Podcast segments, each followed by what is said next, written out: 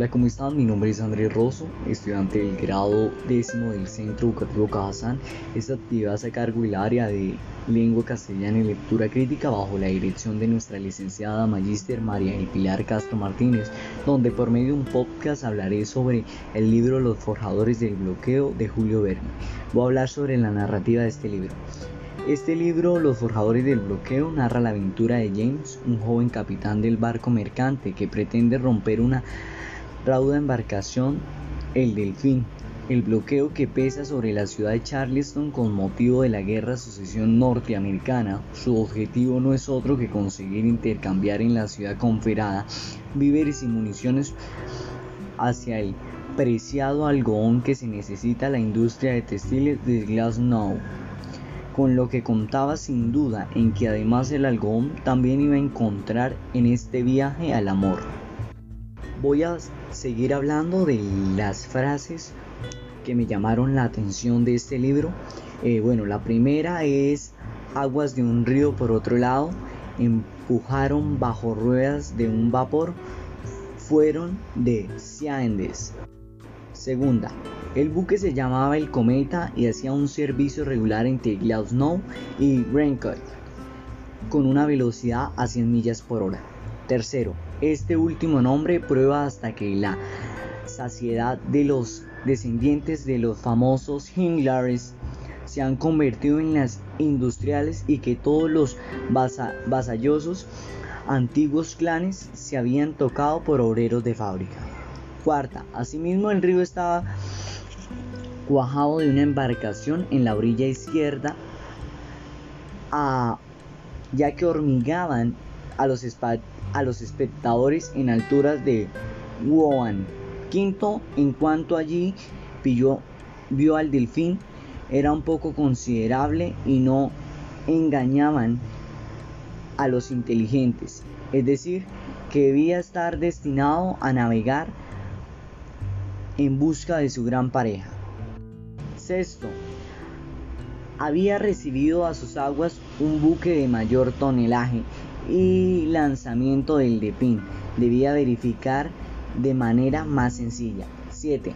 El delfín abandonó sus rulos ya que ensamblados y dentro del Saide hizo que un medio expresas las voluntades de estos vapores blancos. Optados se hicieron fortunas inmensas en aquel nuevo centro comercial. 9. El delfín se balanceaba tranquilamente en las aguas de Saide en el momento que tomó posesión de su aumento natural.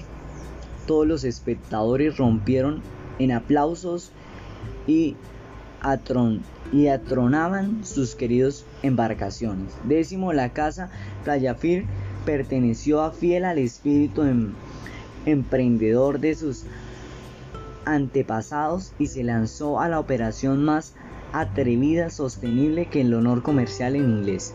Así es, ahora voy a hablar sobre Julio Verne, algunos datos curiosos. Es el único escritor que tiene un vínculo especial autorizado.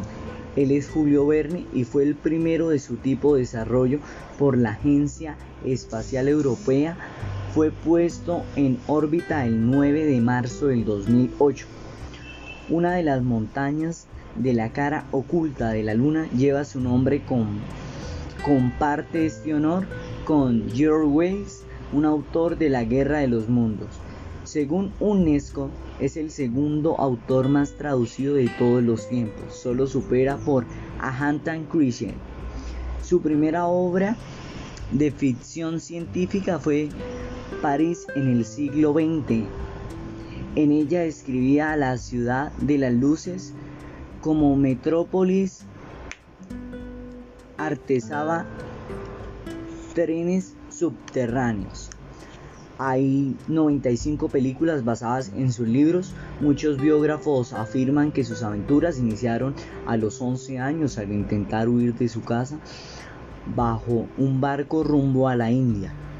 Eh, en París se conoce con Dunamas, padre e hijo, y gracias a ellos se involucrado en el mundo de la literatura. Perteneció a un grupo de escritores que se llamaba asimismo Los Once sin mi mujer hasta que Julio decide casarse con Jorne Diavani Morel, viuda y madre de dos hijas a la que, con la cual tuvo un hijo. Su primer éxito editorial fue Cinco Semanas en Globo, con el que logró consagrarse como un escritor representado y admirado. Fue parte de la serie de viajes extraordinarios que constó de los 60 entre los que encontramos el viaje del centro a la Tierra y 20.000 lenguas de viaje submarino. La jornada de un periodista americano en el en el 2889, Julio Verne habló de las cosas a las que todavía no ha llegado nuestra tecnología, como ejemplo medios de transporte a 1500 km por hora.